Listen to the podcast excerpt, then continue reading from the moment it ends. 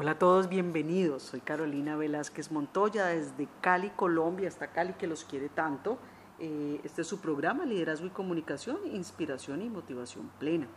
Hace ocho días estuvimos conversando, o en el podcast anterior, para aquellos que escuchan el programa en el podcast, estuve conversando con ustedes sobre la importancia de la diversidad y cómo logramos generar equipos a partir de la diversidad y cuáles son esos plus, desde la, cómo, cómo, un equipo diverso pues llena de experiencia y amplía la, ayuda a ampliar perdón, la perspectiva también en un equipo. Muy bien, quiero continuar con el tema, pero esta vez lo voy a trabajar desde las barreras que obstruyen la diversidad. Es un tema que me parece muy, muy importante, me habría gustado mucho que me lo compartieran en su momento como miembro de un equipo, como líder también, porque creo que genera un aporte muy, muy importante. Eh, fíjense que uno de los ejemplos que leía fue precisamente el, el expresidente norteamericano, estadounidense, perdón, Abraham Lincoln, como él nombró para formar parte de su, de, de su gabinete a un grupo súper diverso de acuerdo a la época en la que había. Él la tenía clara. Era un momento en el que, un momento de guerra, un momento en el que ese país necesitaba unidad, pero necesitaba sobre todo mucha perspectiva y poder tener un panorama mucho más amplio y contundente en cuanto a su conocimiento. Y él lo hizo. En ese momento, a quienes, a quienes nombró en su gabinete no eran aliados, eran, como los, lo escribían en su libro, eran rivales feroces, no eran aliados. Sin embargo, él tenía claro qué cosa, su capacidad de liderazgo. Y eso fue lo que él aprovechó. eso fue lo que él aprovechó, la capacidad que él tenía de liderazgo y de perspectivas políticas para poderle sacar el mejor provecho o el máximo provecho a esos miembros que él escogió en su gabinete. Muy bien, eso me parece súper importante. Entonces, hoy vamos a hablar sobre qué barreras obstruyen la diversidad en nuestros líderes. Ya saben que me encuentran en mis redes sociales como Carolina Bien al Piso, Velázquez Bien al Piso Montoya. Me encuentran por Instagram, por LinkedIn, por YouTube y por TikTok. Vamos a buena música y regresamos para darle inicio a nuestro programa. Muy bien, volvemos y arrancamos en materia. Fíjense que yo les decía ahora el, ejemplo de Abraham Lincoln y otro ejemplo fue Winston Churchill. Él incluyó dentro de, sus, eh, dentro de las personas que tenía que tener a, muy, muy cerca personas que, como Clement Attlee, que era una de las, de las que iban, o era su adversario, o uno de sus adversarios políticos más fuertes. Entonces dice uno, ok, listo. Si se supone que esta es una práctica mm, antigua realmente. ¿Cuál es el rollo? ¿Por qué entonces no se invita a la diversidad si es una práctica tan valiosa? ¿Por qué no lo adoptan la mayoría de los líderes? ¿Por qué buscan más bien seguidores y borregos y ovejas detrás en vez de, de generar eso, de tener esa diversidad? Miren, y la palabra es porque la diversidad, o la razón, perdón, es porque la diversidad es incómoda. ¿Por qué? porque es que hay muchos líderes que fracasan precisamente en cuanto a lidiar con esa incomodidad, tienen muchas dificultades. ¿Por qué? Porque pues es que no es fácil tener tú al frente personas que te están diciendo permanentemente un no o que estén yendo aparentemente en contra tuya. Y es que no es que vayan en contra tuya. Y una de las razones más importantes que menciona Maxwell precisamente es el temor al conflicto. Es una de las barreras del que obstruye la diversidad. ¿Por qué? Porque obvio, un equipo que yo voy a tener, que va a ser diverso y que tiene pensamientos diferentes, pues va a tener un conflicto cerca, va, va, a tener diferencias en cuanto a opiniones, a perspectivas, a visión, o sea, es inevitable.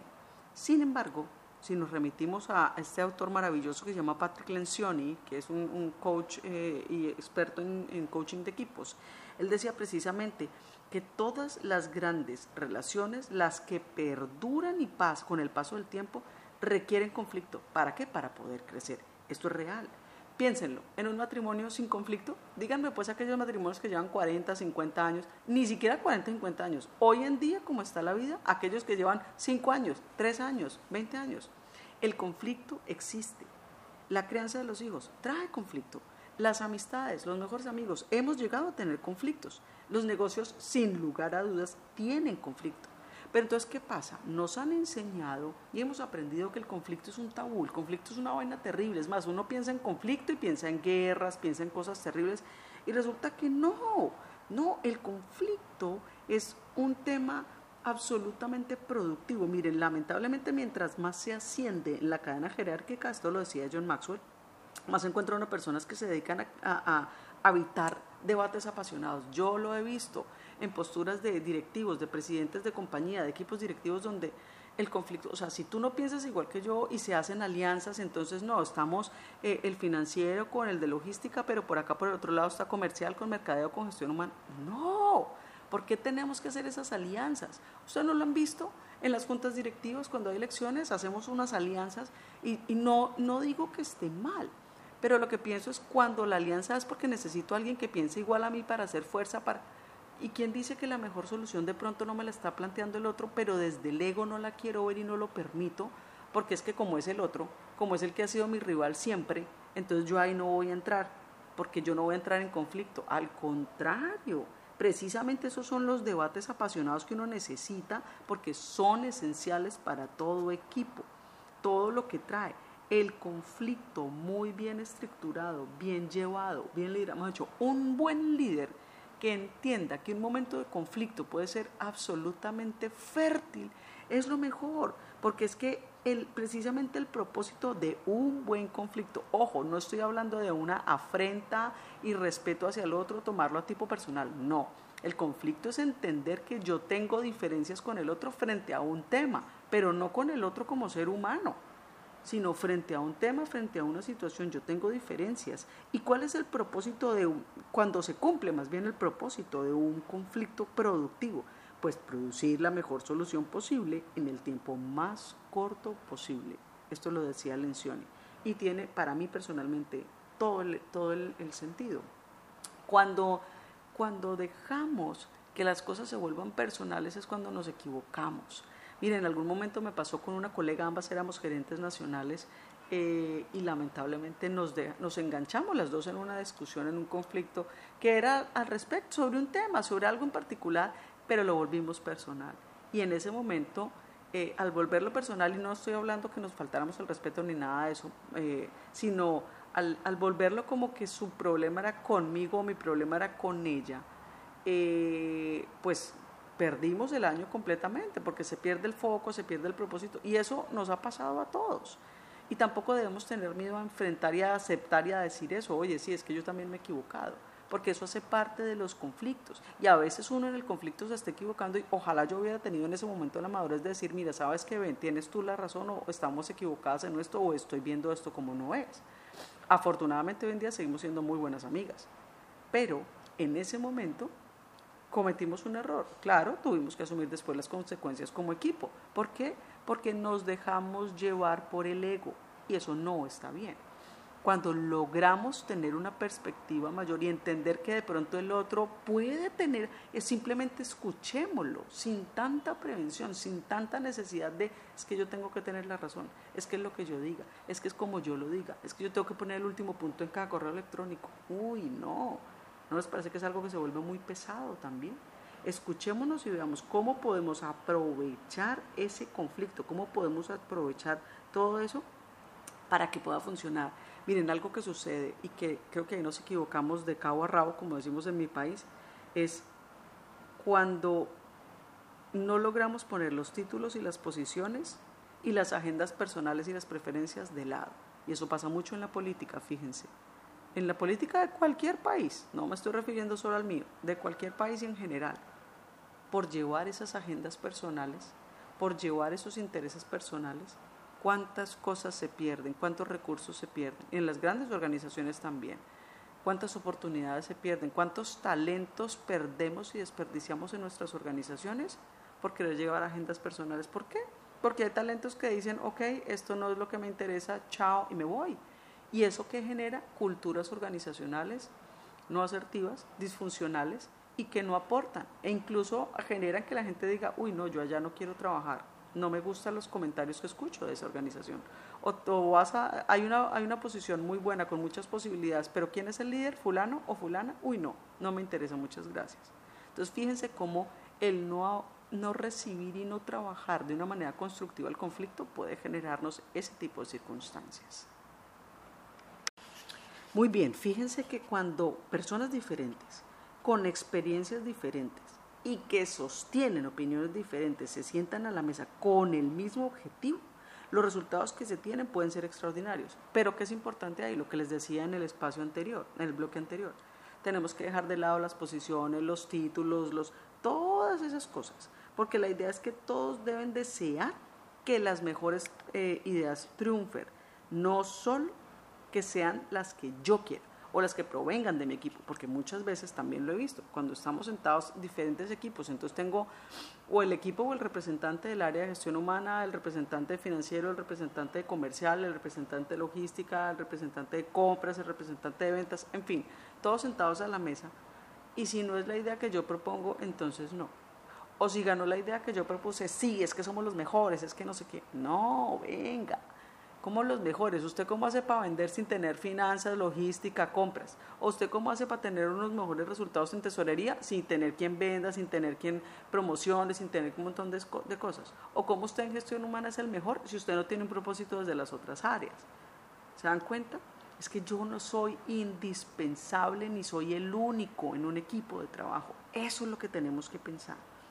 Entonces, una de las claves, pienso yo, y es eh, poder tener claro es cuándo el conflicto es dañino y cuándo el conflicto es saludable, por ejemplo. Entonces fíjense que el conflicto cuándo es dañino, cuando asume las diferencias de un modo personal, lo que yo les contaba en el bloque anterior que me pasó a mí como experiencia, el volverlo personal. ¿Cuándo es saludable? Cuando ve las diferencias de un modo imparcial. Es decir, hay tenemos tú y yo tenemos una diferencia, pero sobre una circunstancia en particular. Ah, listo, ok. Trabajémosla conectémosla, veamos qué podemos hacer ahí. ¿Cuándo es un conflicto dañino? Cuando se descarga el bagaje personal, es decir, cuando saco todo y le saco los cueros al sol al otro y le saco las, las, imperfecciones y le saco las equivocaciones. Ahí los sigo volviendo lo personal. ¿Cuándo realmente es saludable? Cuando yo deseo conocer a esa persona. Oye, ¿por qué piensa así? Me interesa, me parece que puede ser interesante. O quisiera entender cuál es el origen de su pensamiento para poderlo entender mucho mejor. ¿Se dan cuenta? No porque yo quiera ser su mejor amigo o su mejor amiga, pero bueno, si esa persona piensa diferente, mmm, qué interesante poder entender qué es lo que pasa en su cabeza, qué tiene, cuál es su contexto. ¿Cuándo se vuelve un conflicto dañino? Cuando busca represalias, cuando hay venganza, cuando hay deseo de venganza. ¿Cuándo se vuelve el conflicto saludable? Cuando busco soluciones, no cuando me interesa pelear con el otro, me interesa resolver una circunstancia en particular. Cuando el conflicto es dañino, cuando resulta en heridas. ¿Por qué? Porque lo volvemos personal, cuando ataco al otro lado. Cuando resulta saludable, cuando el conflicto resulta en ayuda. ¿Cuándo es un conflicto dañino? Cuando busco conclusiones rápidas, cuando ya yo necesito resolver esto ya rapidito, hagámoslo se vuelve saludable cuando realmente estoy buscando es comprender, ir más allá. No resolver, no tener una respuesta ya, sino entender un origen o qué sucede o una reacción para poder después aprovechar eso. Se vuelve dañino cuando se trae, se retrae, perdón, de la conversación, es decir, cuando yo prefiero no hablar, cuando me aíslo, cuando así, ah, entonces ya no digo nada. Ah, no, pues como él es el que tiene la razón, entonces yo me quedo callada. No se vuelve saludable cuando precisamente yo tomo parte de la conversación y soy capaz de decir, ven, no te estoy entendiendo, cuéntame acá, qué es aquello, dame más contexto, cuéntame un ejemplo para yo poderlo entender mucho mejor. Sigue siendo dañino cuando valora el yo por encima de las soluciones. Pero ¿cómo se vuelve saludable? Cuando valora precisamente las soluciones por encima del yo. Es decir, no importa quién dio la opción, no importa quién dio la mejor respuesta. Al final del día realmente es y si lo pensamos al final del día, es una solución de todos. ¿Por qué? Porque a partir de un conflicto bien gestionado salió una solución. Si no se hubiera dado ese conflicto, no sale la solución. Luego, ¿quién fue? Todos los que hicieron parte, no solo el que dio la última palabra. Todos los que hicieron parte permitieron que un conflicto fuera saludable, se pudo gestionar y lo resolvieron juntos, son los ganadores. Ahora, ¿cuándo puede ser o sigue siendo un conflicto dañino? Cuando defiendo mi territorio, es que son los míos, es que es el mío, es que es aquí, es que soy finanzas, es que soy gestión humana. No, o es que soy Colombia, o es que soy Brasil, o es que no, tampoco. Es cuando logro incluir territorios incluso nuevos, cuando, oiga, yo como Colombia, pero puedo trabajar de la mano con Perú. Encontremos esto. O yo puedo trabajar siendo Argentina, puedo trabajar con Chile en muchas otras cosas. O siendo gestión humana, porque no me junto con finanzas y generamos nuevas opciones? Incluso yo como empresa X, puedo trabajar con mi competidor Y y generar soluciones nuevas que nos aporten a los dos y le damos más opciones también al consumidor. ¿Cuándo es dañino? Que esa es la conclusión máxima. Cuando empeora el equipo. Cuando de ahí la sensación que sale es negativa, es desagradable.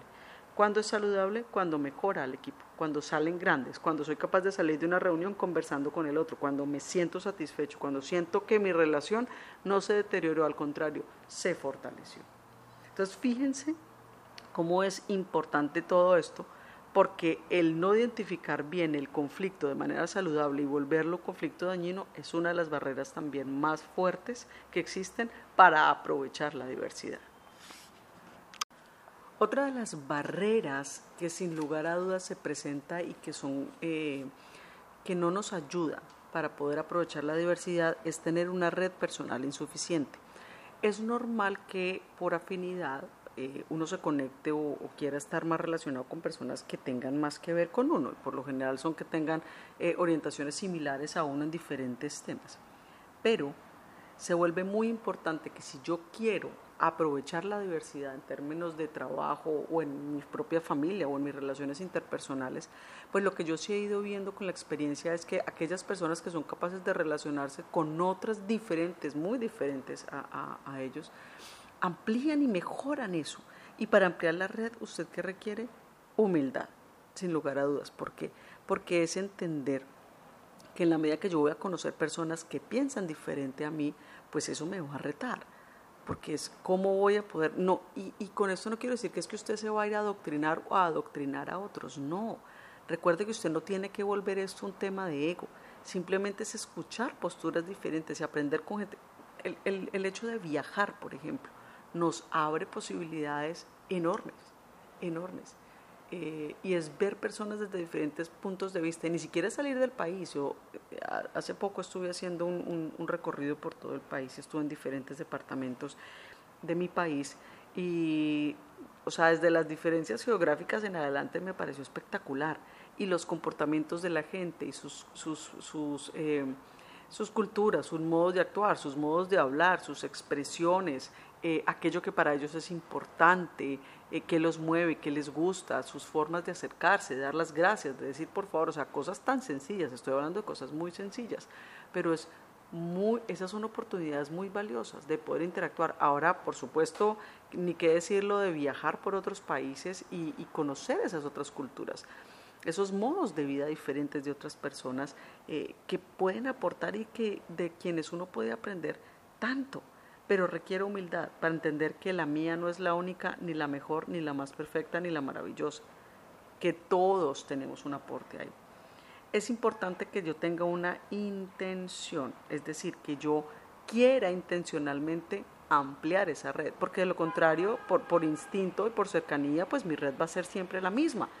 Yo quiero ampliarlo, yo quiero cambiar, es buscar esos cambios, conocer, ir más allá, ir a sitios diferentes, empezar a explorar, donde pueda encontrar esa red también. De lo contrario, nunca va a suceder, no se van a presentar.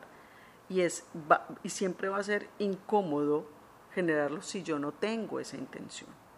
Se requiere también energía. ¿Por qué? Porque, miren, el hecho de saber que yo voy a estar sentado con personas que piensan diferente, que hablan diferente, que opinan diferente, pues va, va a demandar mucha energía de mi parte es el sentido común. ¿Por qué? Porque yo no voy a estar... Es muy distinto cuando yo estoy sentado con un equipo que yo sé que estamos como en la misma onda, pensamos igual, a cuando yo me siento con personas que piensan distinto porque eso demanda y me reta. Y eso se vuelve muy poderoso. Porque si yo lo logro eh, capitalizar y lo logro entender de esa manera, estoy ampliando mi capacidad de aprendizaje y de entendimiento hacia otras personas, hacia otras culturas y eso también como líder lo puedo enseñar a mi equipo de trabajo. Se puede volver un plus que puedo aprovechar sin lugar a dudas. Es cuando tengamos presente que igual cuando estamos intentando siempre algo nuevo, pues va a requerir mucha más energía porque no estoy habituado, no estoy acostumbrado a hacerlo. Pero no quiere decir que no sea, que, que sea imposible. ¿Qué requiero también para poder ampliar mi red? Que se requiera tiempo es tiempo que yo voy a tomar. Y en un equipo de trabajo, que es un equipo que estoy formando y que lo quiero traer, que, piense distinto y que haga cosas diferentes, requiero el tiempo. Y eso es que tiempo y energía. Me le tengo que dedicar a mi gente, tengo que escuchar sus historias, tengo que trabajar de la mano de ellos, tengo que estar con ellos y apoyarlos, tengo que entender, tengo que trabajar hombro a hombro. No puedo esperar que desde mi oficina trabajando y a punta de correo electrónico voy a conocer a mi gente, me tengo que involucrar. Así estamos hablando de un equipo que, no sé, puede ser que mi equipo directo esté en Colombia, Venezuela, Brasil, Panamá, España eh, y Francia y de pronto tenga hasta alguien en Sudáfrica. No importa, tengo que buscar la forma de acercarme a mi gente. Y la distancia física no quiere decir o no es sinónimo de distancia emocional. Yo puedo estar cerca de mi gente así estemos a países de distancia. Soy yo quien decide como líder cómo lo hago. ¿Qué necesitamos? Y esto yo sé que les va a sonar, puede ser que les suene romántico, pero para mí es la base de todo. Amor y respeto. ¿Por qué? Porque en el contexto, y estamos hablando en contexto de negocios, empresarial, como ustedes lo quieran, organizacional, el amor y el respeto son infinitos. El amor y el respeto por mí como líder y el amor y el respeto por mi gente y por todos aquellos a quienes yo impacto, proveedores, familias de mi gente, de mis equipos, en fin, toda aquella persona con quien yo interactúe o a quien mi forma de actuar impacte directa o indirectamente, merece que sea desde el amor y desde el respeto. Y ese quizás es uno de los que siento yo que es más importante y ese no lo saco de ningún libro, ese es para mí, ese es desde mi experiencia. El amor y el respeto se vuelven la base fundamental para cualquier tipo de relación personal y laboral que yo quiera establecer. Sin lugar a dudas, en un equipo de trabajo fundamental. Si voy desde ahí como líder, desde mi estilo de personalidad, porque no lo tengo que cambiar, pero sí la forma y la asertividad como yo me acerque y me comunique con mi gente, desde el amor y el respeto voy a tener un plus muy, muy grande y mucho más ganador.